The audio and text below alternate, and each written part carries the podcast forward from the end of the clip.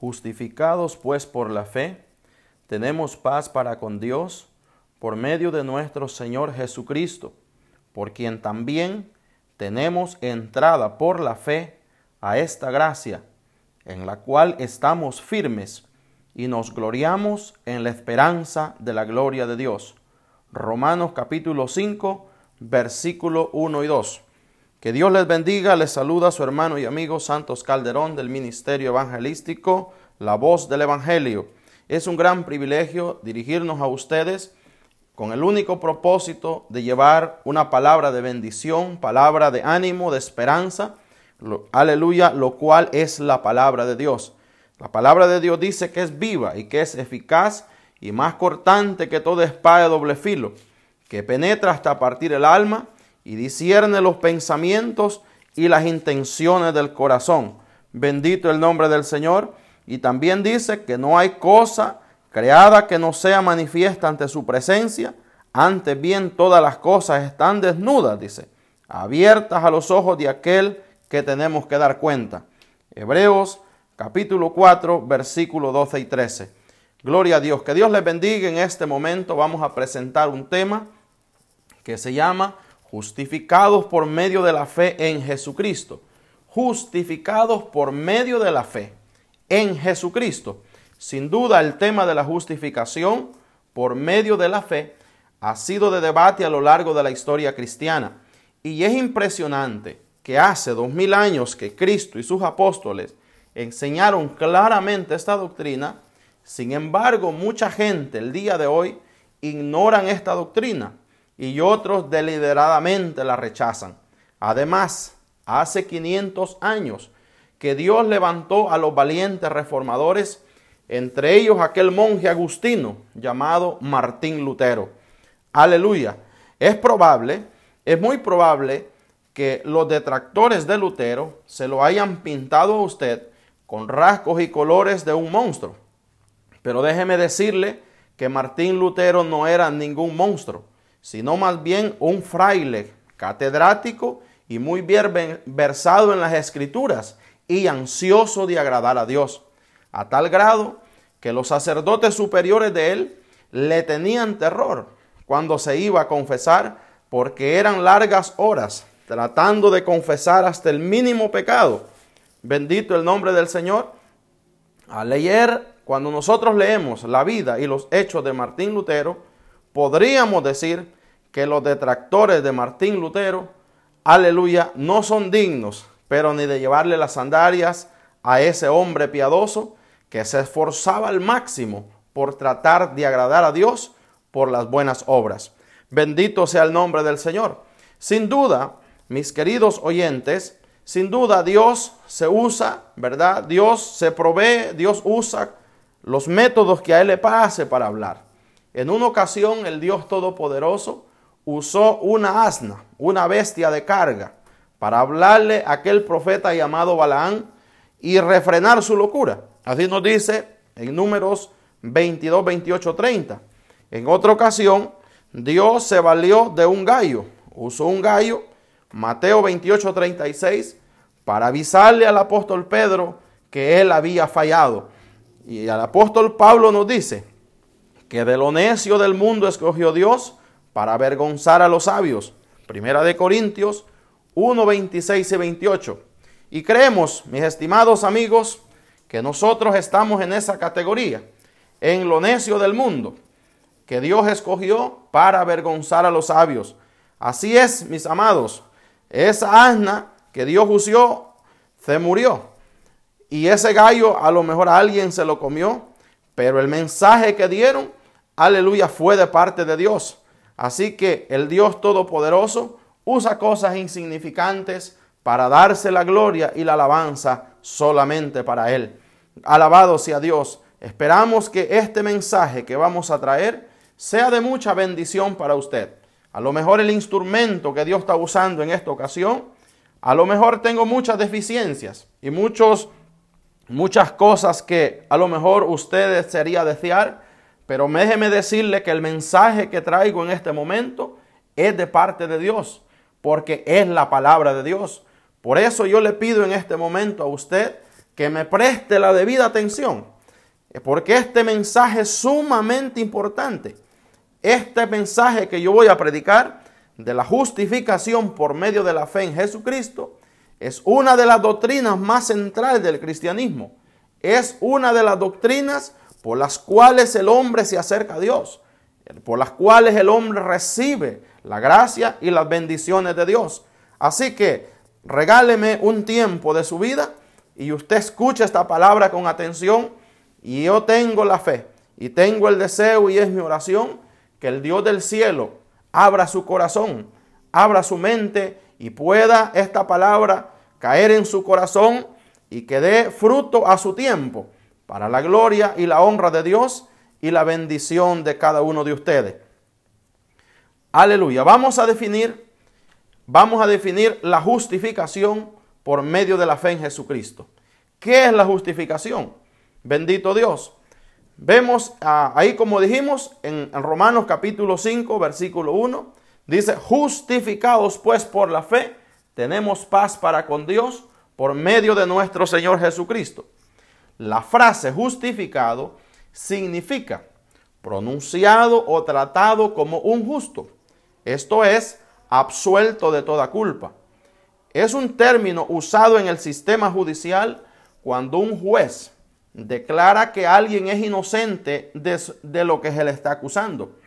En el contexto bíblico, esto nos indica que cuando el pecador se arrepiente y pone su fe en Jesucristo, soberanamente, oiga bien, soberanamente y sin pedirle permiso a nadie, el juez justo de toda la tierra lo declara limpio, justificado, santificado, nueva criatura, templo y morada del Espíritu Santo.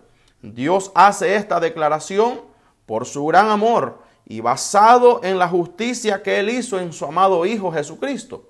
Cuando el creyente recibe esta bendición, está capacitado y capacitada para amar a Dios y guardar sus mandamientos.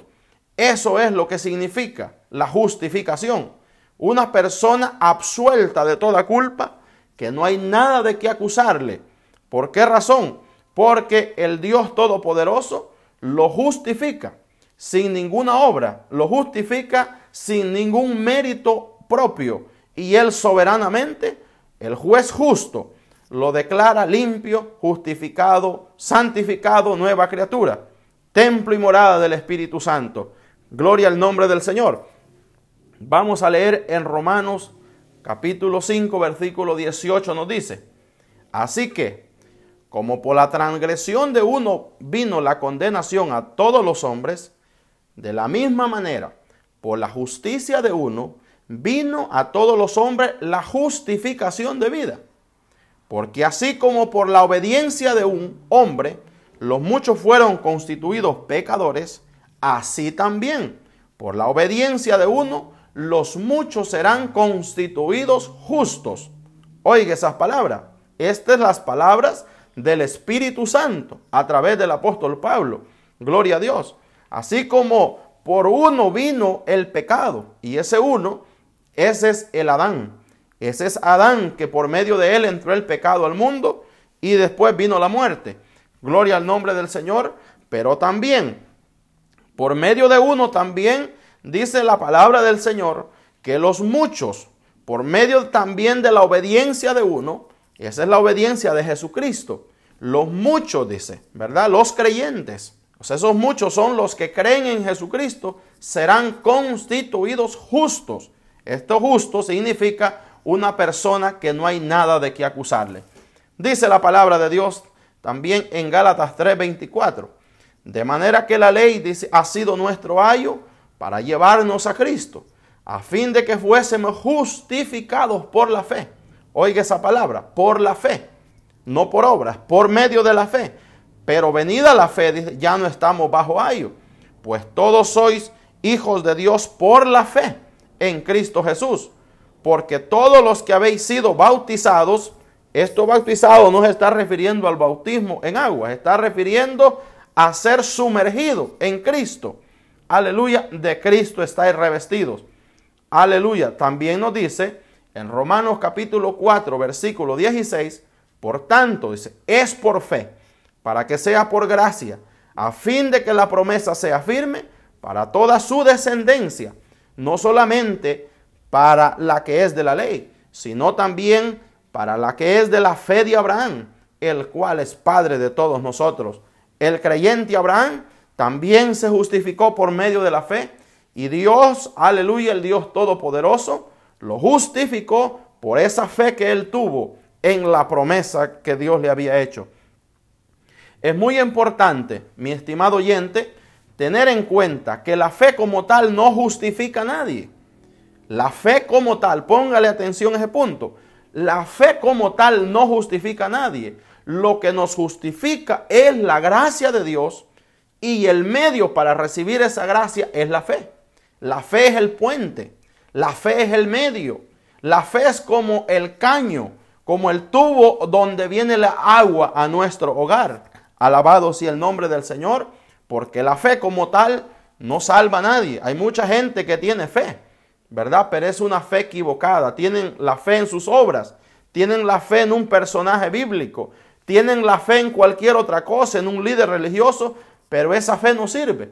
¿Por qué razón? Porque esa fe no está direccionada en el que puede cumplir las promesas y ese solamente es nuestro Dios. Ahí nos dice Efesios 2, 8, 9, nos dice, porque por gracia sois salvos. Dice, por medio, ahí está, el medio, el puente para recibir esa gracia, por medio de la fe, y esto no de vosotros, pues es don de Dios, dice. Don es un regalo, no por obra, dice, para que nadie se gloríe. Alabado sea el nombre del Señor.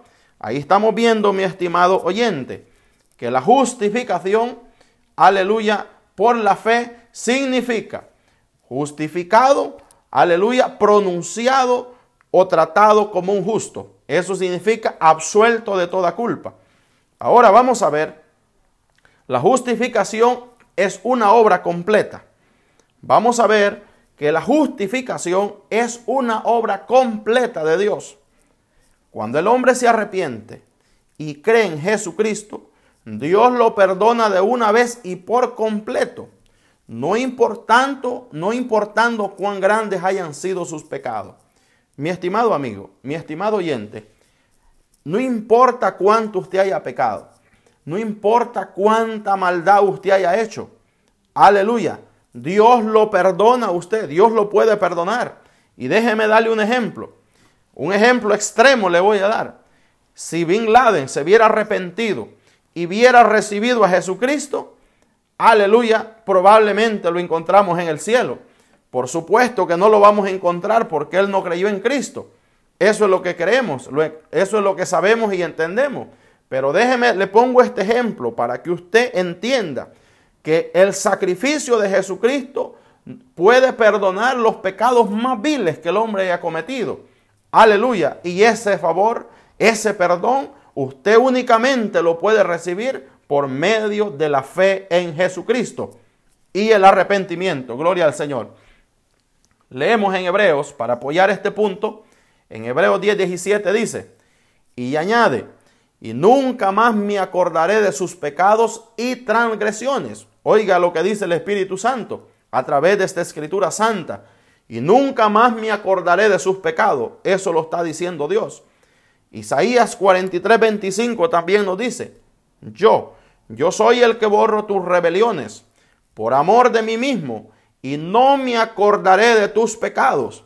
Así que eso le dice Dios a usted. Si usted se entrega al Señor Jesucristo, si usted pone su fe en Él, el Dios Todopoderoso no se acordará de sus pecados.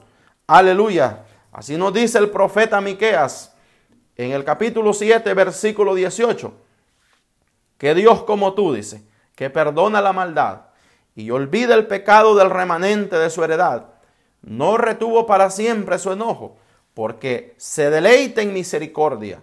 Él volverá a tener misericordia de nosotros, sepultará nuestras iniquidades y echará en lo profundo del mar todos nuestros pecados. Óigalo esta expresión tan maravillosa. Sepultará nuestras iniquidades. Eso fue lo que hizo Cristo. Sepultó nuestros pecados. Aleluya. Con su muerte, con su padecimiento, muerte y resurrección. Él, aleluya, sepultó nuestros pecados y nosotros ahora podemos cantar victoria y podemos decir, bendito el Dios Todopoderoso que nos ha perdonado de nuestros viles y sucios pecados. Gloria a Dios. Es muy importante, mi estimado oyente, esto es muy importante, tener en cuenta que la obra de Jesucristo en la cruz no, no es una cuota inicial por los pecados y nosotros continuamos abonando como si esto fuera una hipoteca de una casa. No, mi estimado amigo, la obra de Jesucristo en la cruz no es una cuota inicial para que nosotros después sigamos, sigamos pagando la hipoteca. Aleluya. No, mil veces no. Su obra cubre todos nuestros pecados, pasados, presentes y futuros. Su obra es suficiente. Así que le decimos en esta hora, cree en el Señor Jesucristo. Cree en su obra redentora en la cruz. Hebreos así nos dice, Hebreos 9:25. Y no para ofrecerse muchas veces, dice como entre el sumo sacerdote en el lugar santísimo cada año con sangre ajena. Aquellos sacerdotes del Antiguo Testamento. De otra manera, dice, le hubiera sido necesario padecer muchas veces desde el principio del mundo. Pero ahora, en la consumación de los siglos, se presentó Jesucristo una vez para siempre, por, aleluya, por el sacrificio de sí mismo, para quitar de en medio el pecado de mucho. Gloria al Señor. Aquí es importante, probablemente a usted no le guste esto que voy a decir, mi estimado amigo, mi estimado oyente.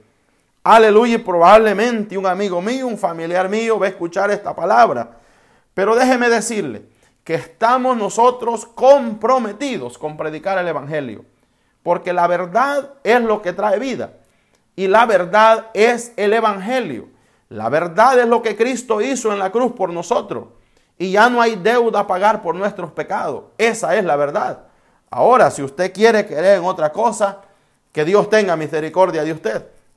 Aquí claramente lo dice, se presentó una vez para siempre por el sacrificio de sí mismo para quitar de en medio el pecado. Las misas, las misas de cuerpo presente y los novenarios aquí no valen nada. Si usted se muere perdido, se queda perdido. Mejor arrepiéntase y acepte al Salvador Jesucristo, aleluya, como único y salvador y suficiente de su vida. De lo contrario, aleluya, nadie lo podrá salvar. Le hacemos una pregunta a usted que a lo mejor no le gusta esta expresión. ¿Qué obra tiene más valor para usted? ¿Las misas y los rosarios o la obra que Jesucristo hizo en la cruz a favor suyo? Esto analícelo usted y saque sus conclusiones. Yo le digo yo creo que el sacrificio de Jesucristo es todo suficiente para pagar nuestros pecados. El sacrificio de Cristo es suficiente. Cristo no necesita bordones. Jesucristo no necesita cuñas para salvar a las personas. Él es todo suficiente. Le voy a hacer una pregunta en el nombre del Señor. Si usted tiene una deuda, ya sea de un carro, de una casa o cualquier deuda que usted tiene, y viene un amigo suyo y se la paga esa deuda a usted, le hago la pregunta, ¿usted la seguiría pagando esa deuda? Pues si usted cree que está en sus cinco sentidos, me diría que no. Usted no sigue pagando esa deuda. Y si le preguntan por qué, usted le va a decir, alguien ya me la pagó. Un amigo mío me vino a pagar la deuda de la casa, la deuda del carro, la deuda que yo tenía con cierta persona. ¿Y por qué? Usted dice, porque alguien ya me la pagó. Lo mismo yo le digo en esta hora a usted.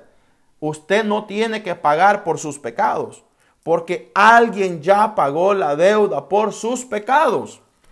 Esto es lo, esta es la buena noticia. Esto es lo maravilloso que alguien ya pagó por nuestros pecados. Bendito sea el nombre del Señor. Qué cosa más maravillosa esta. ¿Por qué razón? ¿Por qué? La salvación es gratis.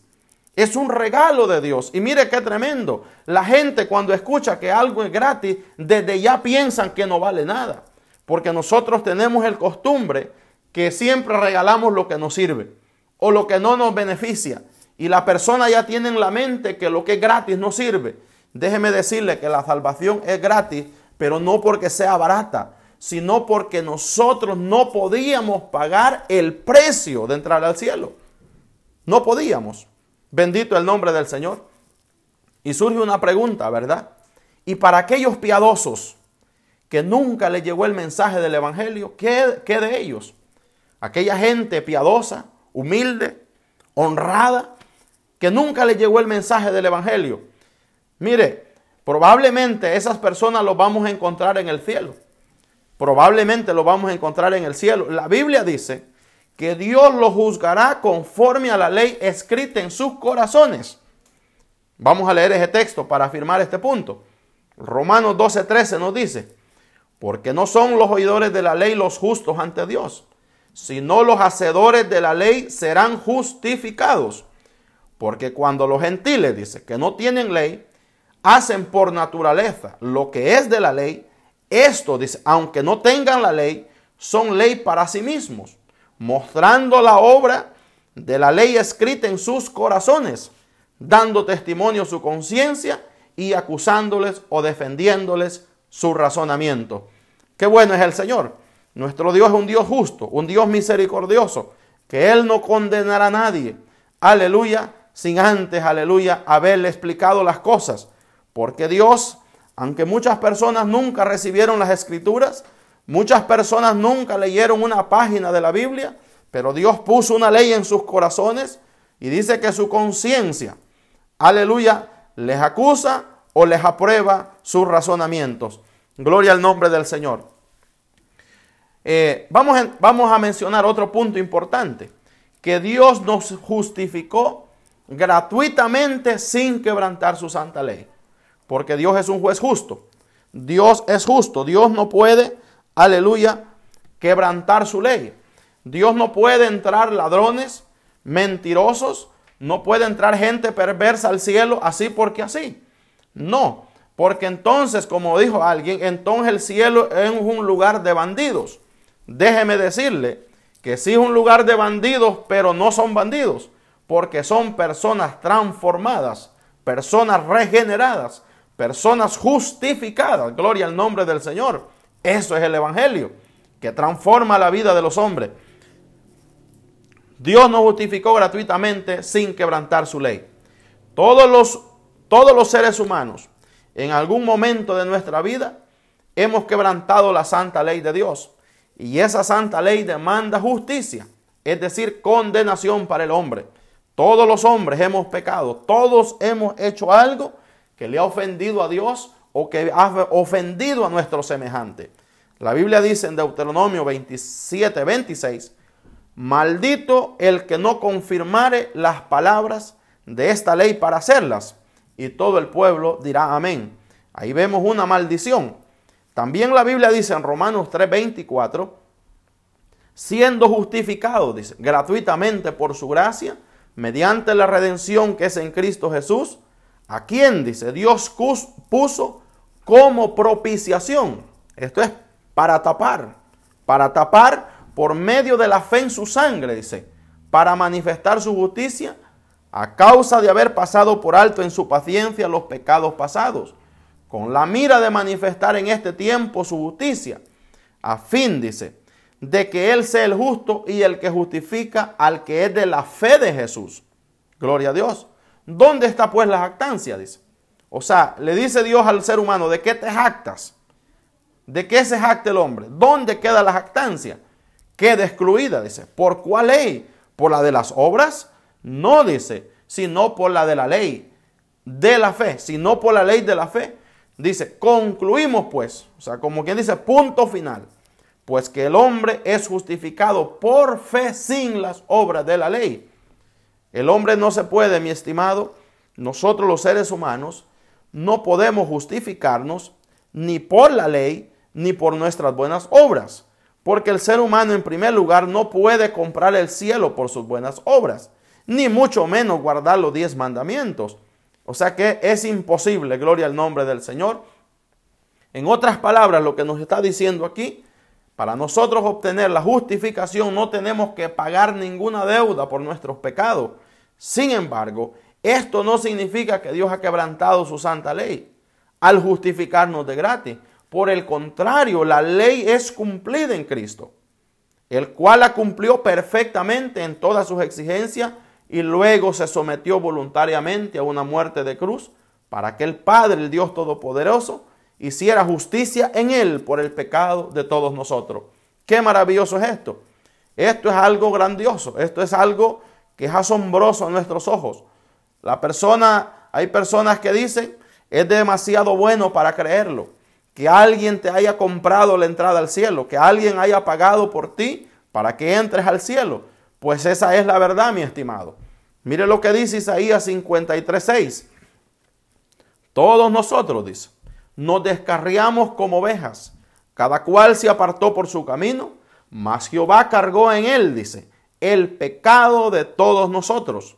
Oiga lo que dice eso, Jehová. En otras versiones dice Yahvé. En otras versiones dice Dios. Aleluya, cargó en él, eso es en Jesús, el pecado de todos nosotros.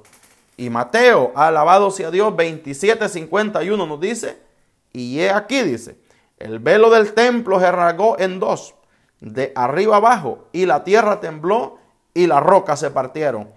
Aleluya, con este sacrificio, Cristo Jesús satisface todas las exigencias de la ley y abrió la puerta del cielo para que entren todos aquellos que desean ser salvos del infierno. Ojalá que usted sea uno de esos, mi estimado amigo. Ojalá que usted desee la salvación. Y si usted no desea la salvación, pues que Dios tenga misericordia de usted. Aleluya. Bendito el nombre del Señor. Ojalá que los que escuchen este mensaje, los que estén escuchando esta programación, ojalá que ellos abran los ojos del Espíritu y deseen, aleluya, acercarse a Dios por medio de la fe y ser salvos de la ira venidera.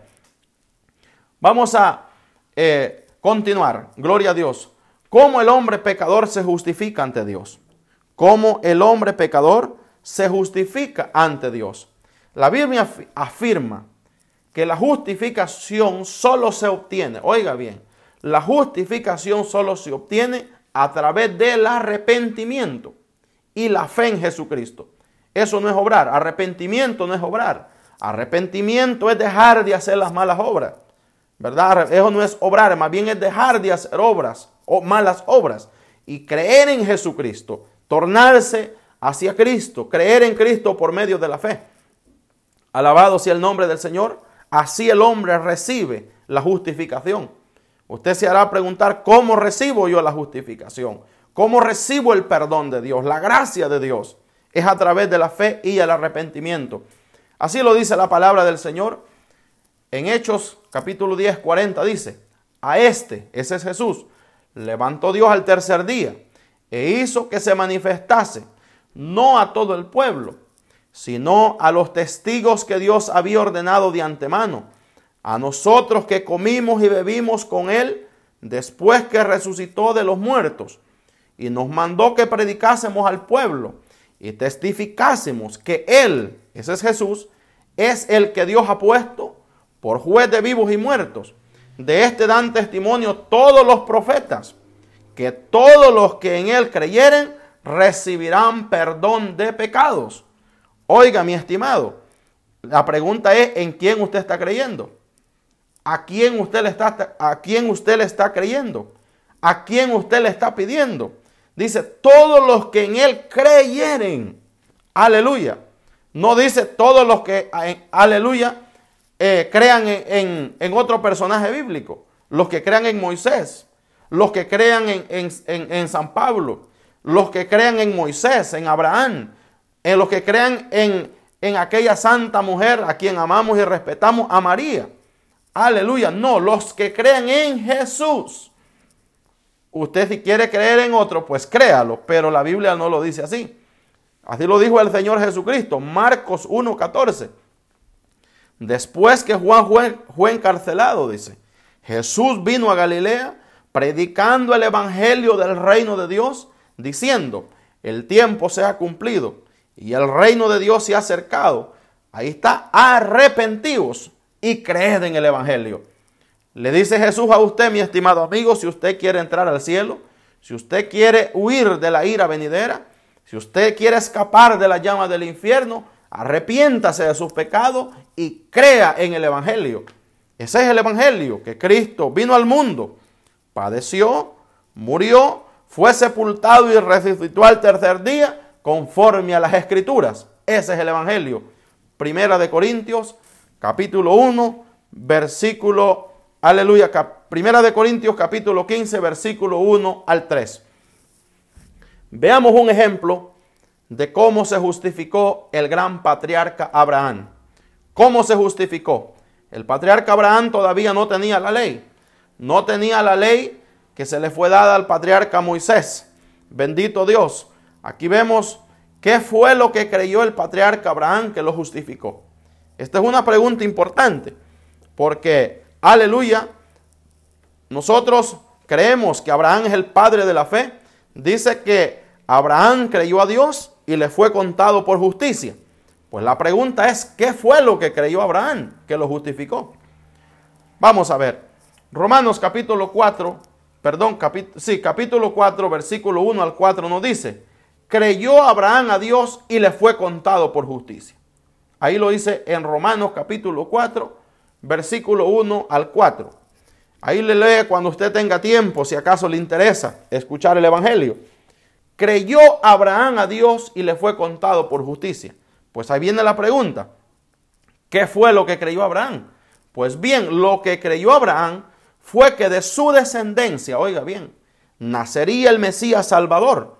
Y por esa fe, él fue justificado. Por esa fe que le creyó a Dios, que de su descendencia iban a, iban a ser el Mesías Salvador de este mundo.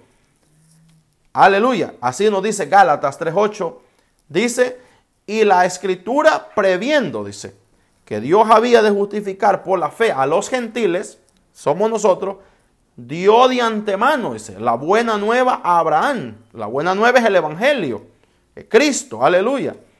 Abraham diciendo, en ti serán benditas todas las naciones. En ti, eso quiere decir en tu descendencia. Y esa descendencia es Jesucristo. Aleluya.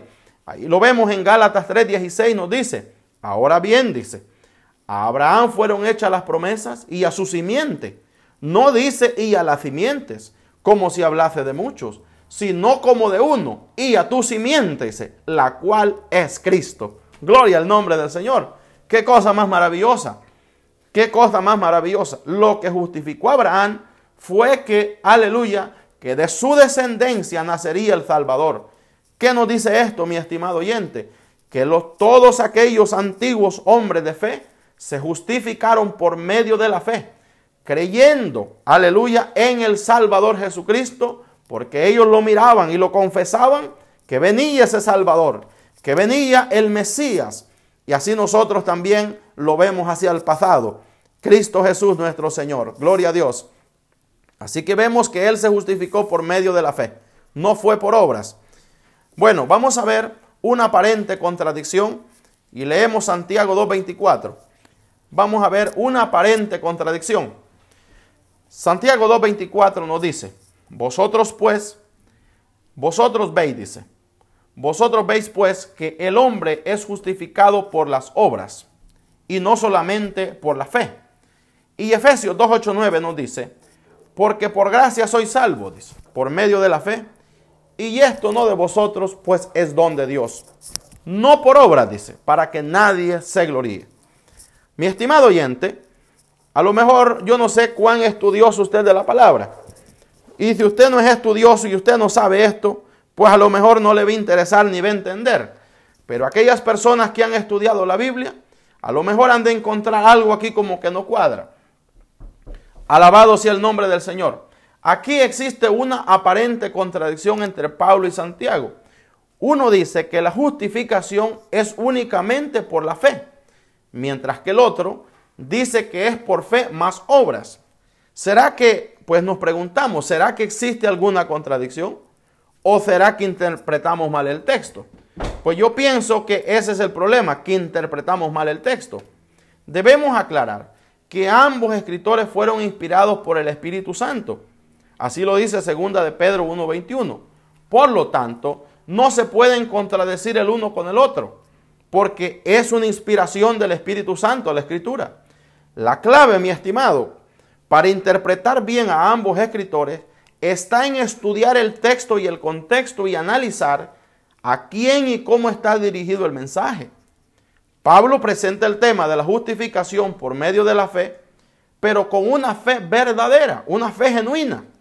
Mientras que Santiago le escribe a judíos que ya son cristianos y le señala una, aleluya, una fe falsa que ellos tienen. Él señala las características de esa fe verdadera. En otras palabras, Santiago está señalando que la fe que ellos tienen es una fe falsa. Vamos a verlo. Ahí lo vemos en Santiago, capítulo 2, verso 15. Le dice a los hermanos de la iglesia, y si un hermano o una hermana están desnudos y tienen necesidad del mantenimiento de cada día, y alguno de vosotros le dice, id en paz, calentados y saciados, pero no le dais las cosas que son necesarias para el cuerpo, dice. ¿De qué aprovecha? Dice. ¿Verdad? Ahí ¿Qué es lo que les está diciendo él? Que ellos tienen una fe vana. Que la fe de ellos no, es, no es una fe genuina. Porque la ordenanza del Señor es que nos amemos los unos a los otros. Que eh, compartamos con el hermano. Estamos hablando con los hermanos. Aquellos hermanos que tienen necesidades, ¿verdad? Aleluya, le dice, id en paz calentados y no le dais las cosas que son necesarias para el cuerpo. ¿De qué les aprovecha? Le dice. Pues de nada, no les aprovecha nada. ¿Por qué? Porque ellos no tienen misericordia. Podemos ver, mi estimado oyente, si acaso usted es lector de la palabra, en toda la carta del apóstol Santiago, perdón, él no era un apóstol, aleluya, él no era el apóstol, en toda la carta de Santiago encontramos la palabra que dice hermanos míos. Oiga, 12 veces. En la carta de Santiago encontramos la palabra hermanos míos 12 veces. Esto nos indica que ellos ya formaban parte de la iglesia. O sea que le está hablando a gente que decían que eran cristianos, pero sus obras decían lo contrario. Alabado sea el Señor. este hombre, Santiago, no está hablando de que la justificación se obtiene por fe más obras, sino que las obras testifican de que nosotros en verdad hemos sido justificados. Vamos a ver que Santiago y Pablo ambos ponen el ejemplo de Abraham. Ambos. Veamos en Santiago 2.20. Dice, mas quiere saber, hombre vano, que la fe sin obras es muerta. ¿No fue justificado por la fe Abraham, nuestro padre, cuando ofreció a su hijo Isaac en el altar? ¿No veis, dice, que la fe actuó juntamente con sus obras? Y que la fe, dice, se perfeccionó por las obras. Y se cumplió la, se cumplió la escritura que dice, Abraham creyó a Dios y le fue contado por justicia. Y fue llamado amigo de Dios. Ahí vemos que él pone el ejemplo, el ejemplo de Abraham. Veamos a Pablo también poniendo el ejemplo de Abraham en cuanto a este tema de la justificación por medio de la fe. Romanos 4.2 nos dice, porque si Abraham fue justificado por las obras, tiene de qué gloriarse, pero no para con Dios, dice. Porque, ¿qué dice la escritura? Creyó Abraham a Dios y le fue contado por justicia. Ahí está el ejemplo. Pero al que obra, dice, no le se le es contado el salario como gracia, sino como deuda. Mas al que no obra, si no cree a aquel que justifica al impío, su fe, dice, le es contada por justicia. Gloria a Dios. Ahí vemos el ejemplo que ellos ponen del, del patriarca Abraham. Veamos en qué momento Abraham fue justificado. Si en el momento de, de, de llevar a su hijo, cuando iba a sacrificarlo en holocausto al Dios Todopoderoso, o en el momento que creyó. Veamos en el llamamiento de Abraham. Génesis capítulo 12, versículo 2. Vamos a ver cuando Dios le hace ese llamado. Y dice Génesis 12.2, y haré de ti una nación grande, y te bendeciré, y engrandeceré, tu nombre, y será bendición. Bendeciré a los que te bendijeren, y a los que te maldijeren, maldeciré. Aleluya. Y serán benditas, dice, en ti todas las familias de la tierra. Ahí está la promesa de Jesús. Aleluya, del Mesías. Y se, y se fue Abraham, dice, como Jehová le dijo, y Lot fue con él, y era Abraham de edad de 75 años. Oiga bien, a los 75 años él recibió este llamado de parte de Dios. Cuando él salió de Arán, dice, aquí vemos que él recibe el llamado de Dios. Veamos más adelantito, en Génesis 15, 4 nos dice, Luego vino a él palabra de Jehová diciendo, no te heredará este, sino un hijo tuyo será el que te heredará. Y lo llevó fuera, dice, y le dijo, mira ahora los cielos y cuenta las estrellas, si las puedes contar. Y le dijo, así será tu descendencia. Y dice el 6, creyó a Jehová y le fue contado por justicia. Pues entonces, Santiago y Pablo toman el ejemplo, toman esta escritura de Génesis, que creyó a Abraham y le fue contado por justicia. Bendito Dios. Pero aleluya, en este momento Abraham todavía no le había nacido Isaac. Todavía no había nacido y ya era un hombre justo. Entonces, ¿en qué quedamos? Que el hombre es justificado por la fe. Cuando él, vamos a ver más adelante, ofrece, intenta, aleluya, ofrecer a Isaac en sacrificio a Dios, prácticamente ya era más anciano. Veamos lo que dice Génesis 21.4. Y circuncidó a Abraham a su hijo Isaac de ocho días, dice, como Dios le había mandado. Y era Abraham, dice, de 100 años, dice, cuando nació Isaac su hijo. Vemos que cuando él recibe la promesa, ¿verdad? En Génesis 12.2, era de 75 años. O sea que cuando, cuando el, el patriarca Abraham fue a ofrecer a Isaac, ya habían pasado 25 años de haber sido justificado, porque dice que creyó a Jehová y le fue contado por justicia. Así que ahí tenemos muy claras las cosas. Las obras a las que Santiago se está refiriendo equivalen al fruto del Espíritu Santo, lo mismo que enseña el apóstol Pablo en Gálatas 5, 22 y 23. El mismo Santiago, es importante tener esto en cuenta, que el mismo Santiago en el concilio de Jerusalén secunda, ¿verdad? Apoya la afirmación del apóstol Pedro que judíos y gentiles somos justificados por la gracia de Cristo a través de la fe. Eso es importante leerlo. Ahí le dejamos esa tarea si acaso a usted le interesa. Que el mismo Santiago que escribe la carta, que en el concilio de Jerusalén, en Hechos capítulo 15, versículo 7, aleluya, hasta el 19, ahí nos habla que él afirma y secunda la afirmación del apóstol Pedro cuando Pedro testifica ante los judíos, aleluya, cómo Dios había salvado la casa de Cornelio y les había dado el Espíritu Santo sin hacer ninguna obra. Gloria al nombre del Señor. Solo vamos a leer, leer un texto. Vamos a leer, aleluya, dos textos. Hechos capítulo 15, versículo 13 y versículo 19. Dice Santiago, cuando ellos callaron, dice, Jacobo respondió diciendo, Jacobo es el mismo Santiago, varones hermanos, oídme, Simón ha contado cómo Dios visitó por primera vez a los gentiles para tomar de ellos pueblo para su nombre. Y con esto concuerdan las palabras de los profetas, como está escrito. Vamos al versículo 19. Por lo cual yo juzgo, dice, dice Santiago, aleluya, que no se inquiete a los gentiles que se convierten a Dios, sino que se, aleluya, sino que se les escriba que se aparten de las contaminaciones de los ídolos, de fornicación, de ahogado y de sangre. Además, el mismo apóstol, perdón, Santiago, nos dice en el 1.18, dice que hemos nacido, que hemos renacido por la palabra de verdad. Hemos renacido, hemos nacido de nuevo por la palabra de Dios. Entonces aquí viene la pregunta, ¿en qué quedamos? Santiago en el concilio de Jerusalén dice una cosa y en su carta dice otra cosa.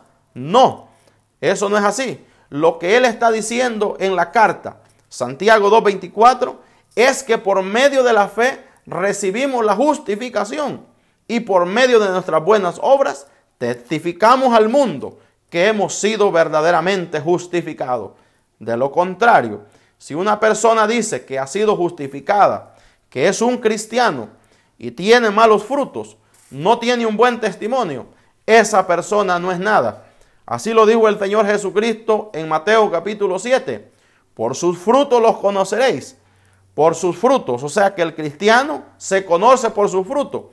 Si usted ve a una persona que dice que es cristiano y anda todos los días y en Semana Santa agarra la cruz y la bota la próxima semana y la vuelve a agarrar el otro año.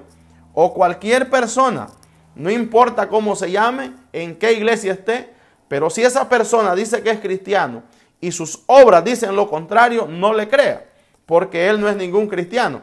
Así lo dice el Señor, por sus frutos los conoceréis. Vamos a leer un texto, un texto que aparentemente dice que la salvación es un premio. Eh, vamos a leer en Mateo, solo vamos a mencionar la cita bíblica, en Mateo 25, 42, 45. Ahí vamos a parafrasear porque, aleluya, eh, lo vamos a hacer de esa manera. Porque tuve hambre, dice, y me diste de comer, tuve sed y me diste de beber. Este texto, al estudiar esta escritura muy a la ligera, podemos llegar a creer que la justificación y la vida eterna son un premio por nuestras buenas obras. Pero al hacer un buen estudio, muy juicioso, nos daremos cuenta que es todo lo contrario, que la salvación no se gana, que la salvación no es un premio. La salvación y la justificación es un regalo de parte de Dios. La clave para darle una buena interpretación a este texto la encontramos en Mateo 25, 40 y dice, y respondiendo el rey le dirá, de cierto os digo que en cuanto lo hiciste a uno de estos mis hermanos más pequeños, a mí lo hicisteis. La pregunta es, ¿quiénes son los hermanos de Jesús? La respuesta la encontramos hablando en el sentido espiritual en Lucas 8:21 y dice, entonces, le, entonces respondiendo les dijo, ahí está hablando el Señor Jesucristo, mi madre y mis hermanos son los que oyen la palabra de Dios y la hacen. ¿Qué es lo que está diciendo aquí, mi estimado? Cuando dice, tuve hambre y me diste de comer, tuve sed y me diste de beber. Está hablando de aquellas personas que tuvieron misericordia, ¿verdad? Que no tuvieron misericordia de sus hermanos, que tuvieron dentro de la iglesia y no tienen misericordia de sus hermanos. Lo mismo que dijo allá en Juan 7 del 20 al 21. Dice que en aquel día muchos me dirán, en tu nombre hicimos estas cosas, en tu nombre predicamos, en tu nombre sanamos enfermos. Y les diré, apartados de mí, no los conozco al fuego eterno. Gloria a Dios. De esa manera, nosotros entendemos que lo que aquí nos está diciendo es que tengamos misericordia con nuestros hermanos. Cuando usted hace un, hace un favor a un hermano que tiene realmente una necesidad, bendito Dios, usted está dándole de comer a Cristo, porque Cristo está en ese hermano. Así lo dice el Señor, que el que le da a mis hermanos más pequeños, dice, a mí lo hiciste, gloria a Dios. Alabado sea Dios. Vamos a concluir este estudio tan importante. Por supuesto que no pretendemos que hayamos explicado todo a cabalidad esta doctrina. Le pedimos al Señor que usted abra su corazón y que pueda recibir esta doctrina que pueda recibir esta verdad, que usted no se puede ganar la salvación. La salvación es un regalo de Dios y el único medio para recibirlo es confiar en lo que Dios ha dicho, es creer en lo que Dios ha dicho, es arrepentirse de los pecados y aceptar y recibir a Jesucristo como único y suficiente Salvador de su alma. En el momento que usted se arrepiente y recibe a Jesucristo por medio de la fe, el Espíritu Santo le imputa la justicia de Cristo y lo declara santo. Pero, aleluya, pero no vaya a tener, no vaya a pensar usted que es de esos santos que están clavados en las paredes con clavos, sino un santo vivo, apartado exclusivamente para el servicio a Dios. Y a lo mejor sus oídos le están retiñendo, porque decimos un santo, pues a lo mejor de nombre dirá usted. Pero déjeme decirle que la palabra santo no significa una persona que no peque. La palabra santo significa separado para Dios, apartado para el servicio al Señor. Y si usted no lo cree, váyase a las cartas, allá en la salutación de Pablo a los Corintios, cuando le dice, escribe a los santos de Corintio, a los santos que están en Efeso, paz y gracia a los santos. Así que le dejamos esa tarea si acaso a usted le interesa. Por último leemos Juan capítulo 1, versículo 11 al 12 dice, a lo suyo vino y los suyos no le recibieron, mas a todos los que le recibieron, a los que creen en su nombre, les dio potestad de ser hechos hijos de Dios. El Cristo de la gloria vino a su pueblo, vino a los judíos, pero ellos lo rechazaron. Y esa salvación se ha venido a nosotros los gentiles. Aquí está la decisión suya. Si usted quiere recibir a Jesucristo, hágalo. Recíbalo con sus propias palabras, ore a Dios y arrepiéntase de sus pecados y busque una congregación de sana doctrina. Una congregación que se conformen a las sanas palabras que están en la Biblia, que no le añaden ni le quiten. Aleluya. Así que le dejamos esta reflexión en su mente. Le pedimos a Dios que esta palabra no caiga a tierra, sino que quede en su corazón para que usted pueda ser salvo. Ojalá que usted la reciba. Y si usted no recibe esta doctrina, Dios también seguirá siendo Dios. Aleluya. El único que quedará perdido será usted. Que Dios le bendiga. Les saludó su amigo y hermano Santos Calderón del Ministerio Evangelístico, la voz del Evangelio.